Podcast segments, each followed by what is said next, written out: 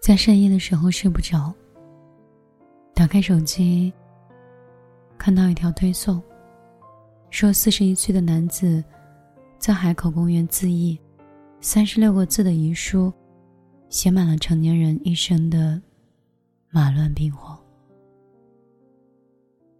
二月十六号的清晨，海口万绿园，一棵高大的榕树上，一具冰冷的遗体。飘荡在空中。有人说特别吓人，公园的树上吊着一个人。眼前发生的这一幕，让人遍体生寒。这是一个身着西装的中年人，看上去是一个体面人。暂时还不知道他是来游玩还是来这里工作。只知道在海口温暖如春的深夜里。一个男人跟这个世界挥手告别了。在遗书中，男人写道：“感谢你们的辛苦，不用浪费任何资源来调查。我是心里出了问题，请不要给我的父母打电话。”在他的手机界面上，他还特意保留了一句话：“不要救我，我是自杀的。”直到离去的最后一刻，男人依然是彬彬有礼、温柔至极。他害怕给别人带去了麻烦，又担心家中的双亲。唯独对于死亡，他坚定不移。一个人内心到底有多荒凉，才能在一个面朝大海、春暖花开的地方，一头扎进死亡的深渊？太多人不能理解，蝼蚁尚且偷生，好死不如赖活。可是那些被生活撕咬过的人，即使外表能够痊愈，可是内心呢？内里可能早已经是千疮百孔。知乎上有一个人问：人为什么会突然就自杀了？一个高赞的回答说：“用一匹在夏天拉着一家子在公园里跑，最后体力不支的马来比喻。很多人就像这匹马一样，顶着庞大的压力，在炎热的夏天一圈又一圈的跑着，即使痛苦的快要死掉了，他也死撑着一声不吭。可这样硬扛的结果，不知道哪个瞬间，你就真的觉得自己熬不住了。”二零二零年的年末，湖南长沙，一位司机在湘府路大桥上记录一个惊人的画面：一辆白色的汽车突然停下，一个男子飞快的推开车门冲到桥边，然后没有任何停顿，跃身翻入了江中。就这样，短短几秒，男人便被汹涌的波涛吞没了。后来我们从新闻里看到男人的消息，三十一岁，在长沙是成家立业，夫妻两个人刚买了房子。出事之前，他刚刚送了妻子去上班。可是没成想，在回程的那条路上，竟成了他的绝路。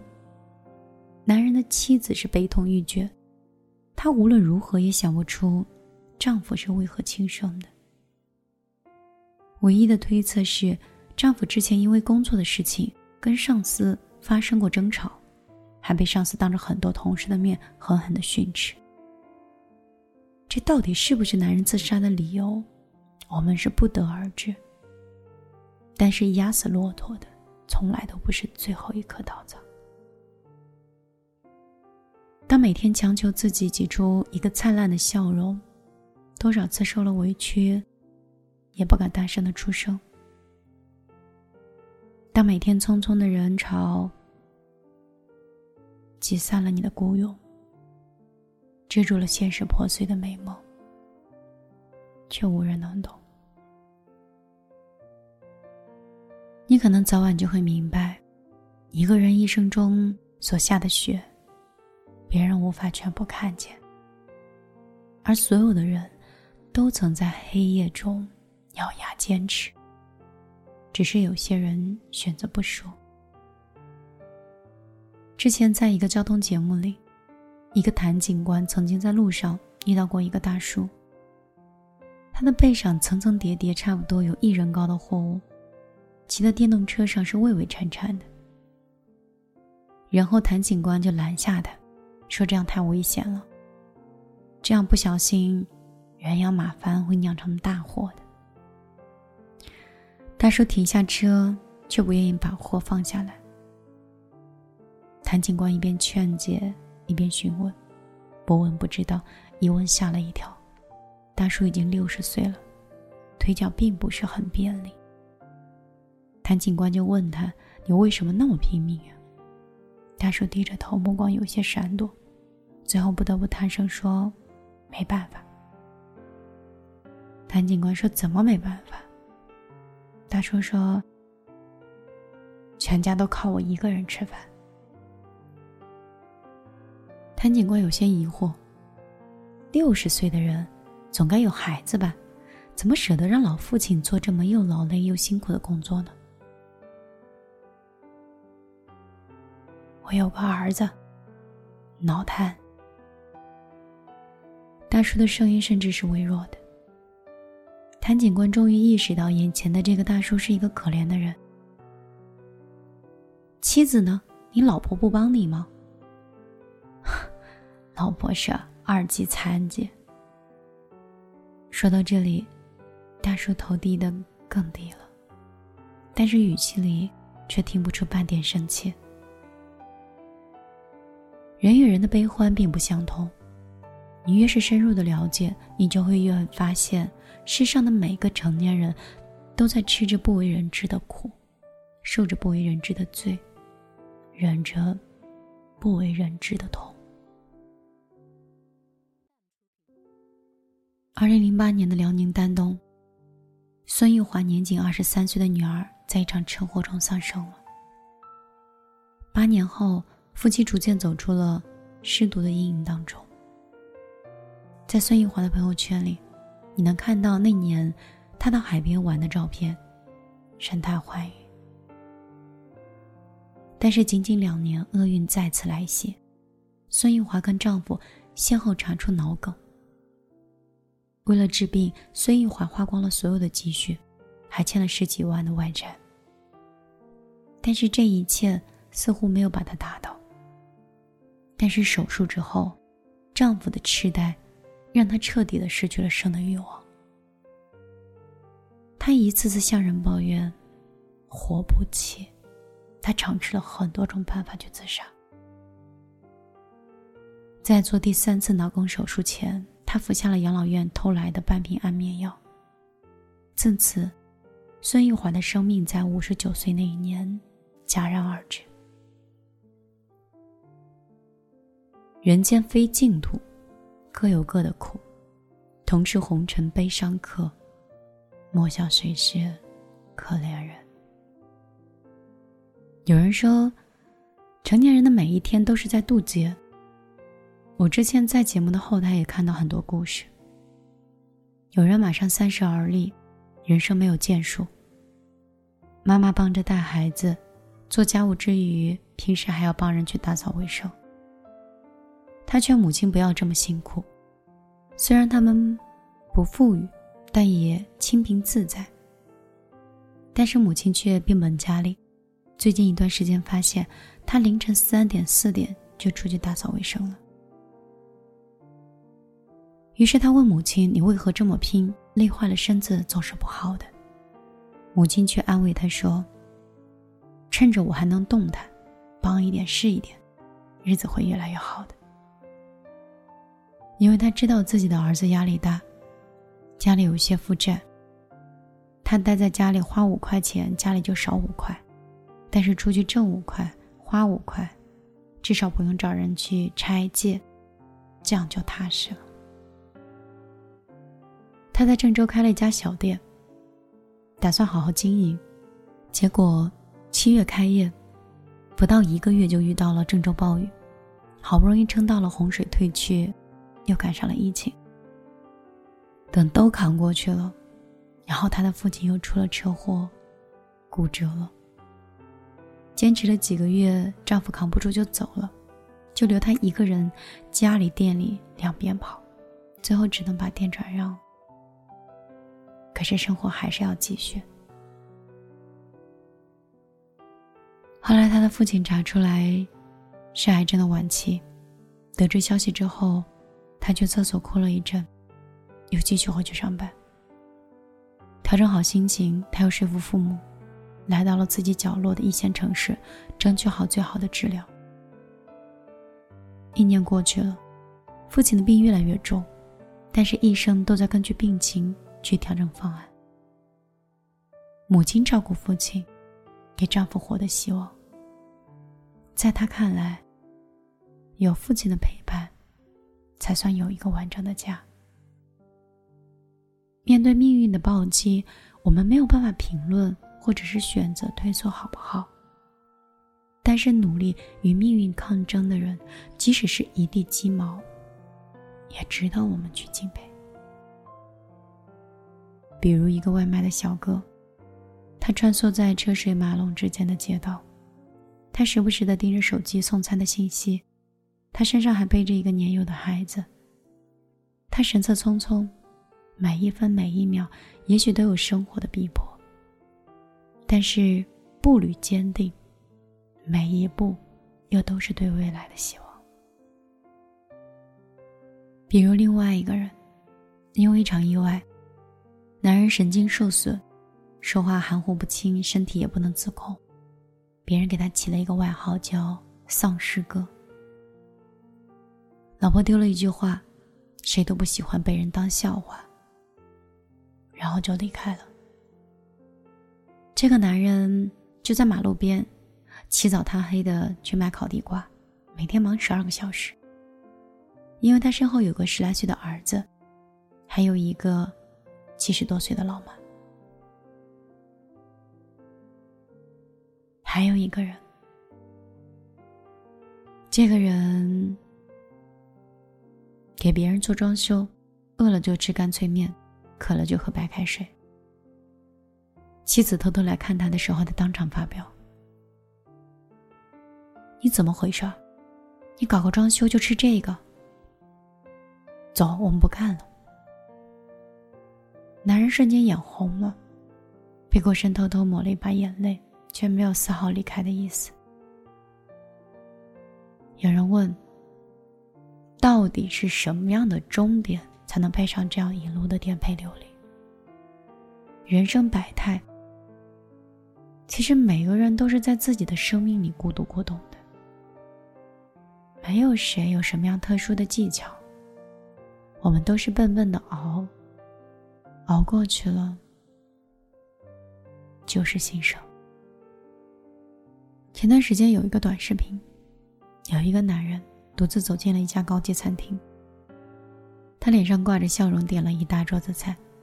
女服务员好心提醒他说：“你一个人吃有点多。”男生笑道：“说不多不多，我今天终于还清了所有的贷款，庆祝一下。”服务员连忙恭喜道：“这么开心的日子，应该叫上家人跟朋友一起呀。”男人说：“唉，自从破产以后呀，家没了，朋友也没了。”服务员连忙道歉，但是男人却不以为然。他一边享受着大餐，一边看着窗外，满眼都是这渺渺的天涯和一个人独闯之后的坦然。悲喜自度，他人难。就像罗翔说的那样，哪有什么明天会更好？人生唯一确定的，就是不确定的人生。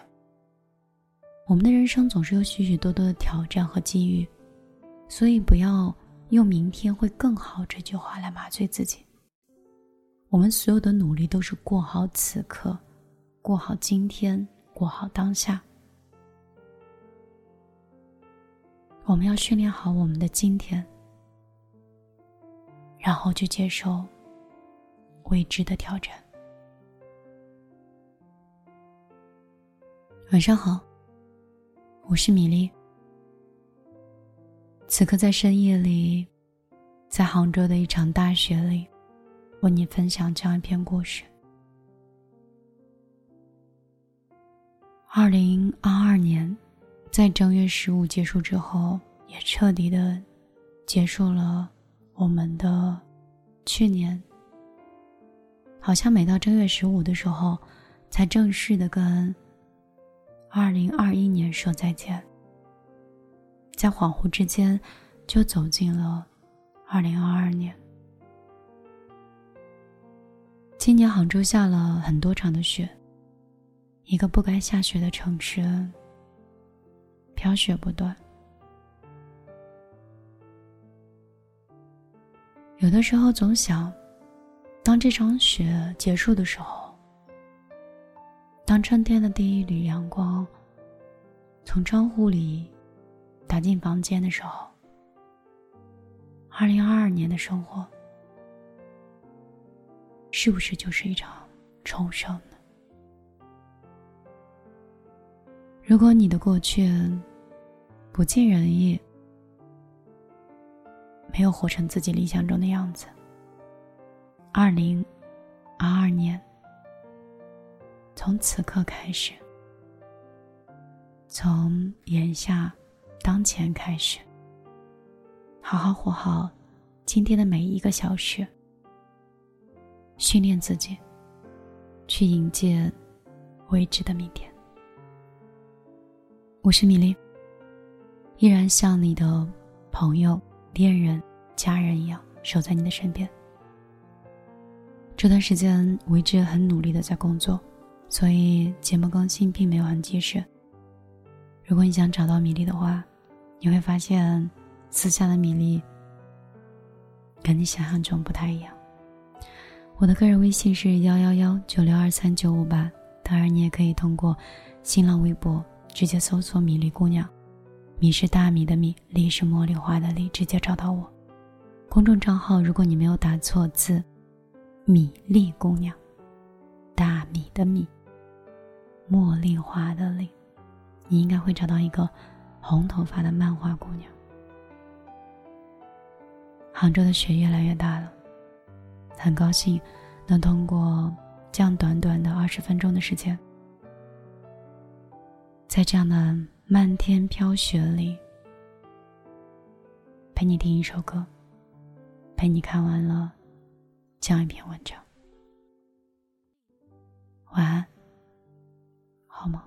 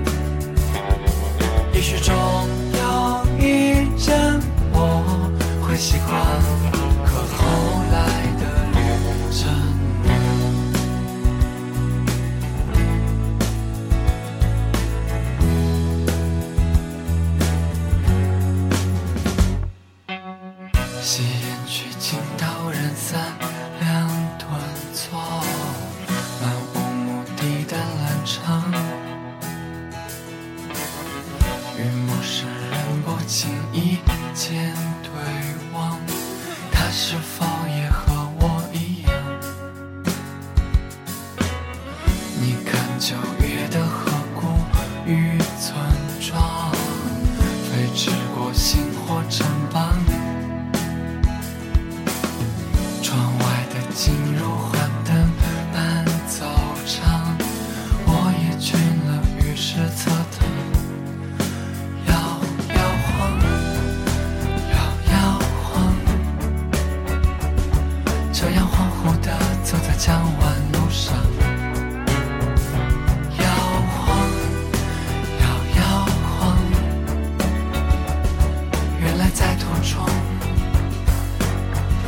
既定方向，也许终有一站，我曾抵达剩下的旅客呢？